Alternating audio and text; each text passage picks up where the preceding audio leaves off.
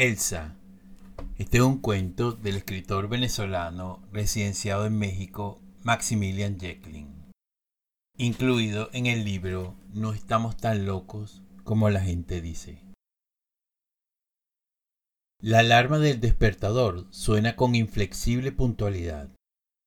Abrir los ojos, estirar mecánicamente el brazo sobre la mesa de noche hasta sentir el tranquilizante y frío acero de su bereta 9 milímetros en la mano.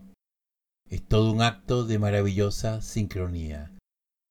Así inicia su rutina el siete cueros.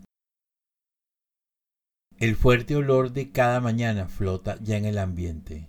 Se escucha el sonido del agua caer con refrescante abundancia y mientras tanto ella lo espera pacientemente en la cocina.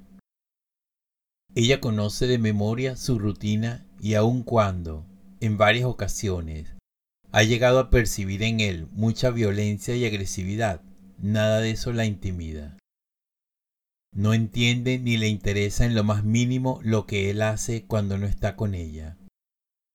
Solo sabe con certeza, y eso es lo más importante, que ama con locura al siete cueros. Ese es su macho y por nada del mundo va a dejar que otra se lo robe. Antes matará a quien se atreva a intentarlo.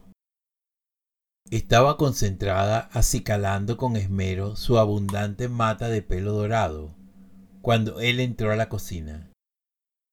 De inmediato abandonó toda su rutina de belleza para correr a sus brazos y besar interminablemente su cara, su cuello, su todo.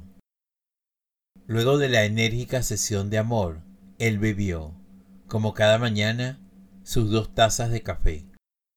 Ella, en cambio, solo probó un poco de leche. Al terminar, salieron dichosos a caminar.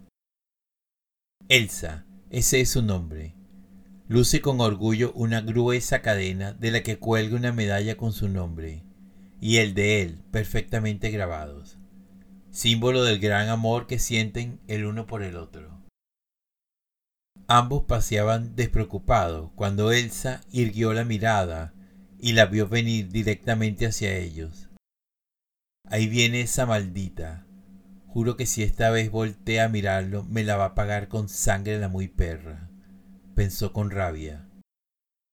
Al acercarse, la otra miró con obsceno descaro al siete cueros. Eso bastó para que Elsa la atrapara brutalmente del cuello. Nada pudo detenerla, nadie pudo separarlas. El siete cuero lo intentó en vano. A un lado, una mujer gritaba histérica pidiendo ayuda, pero ya era tarde.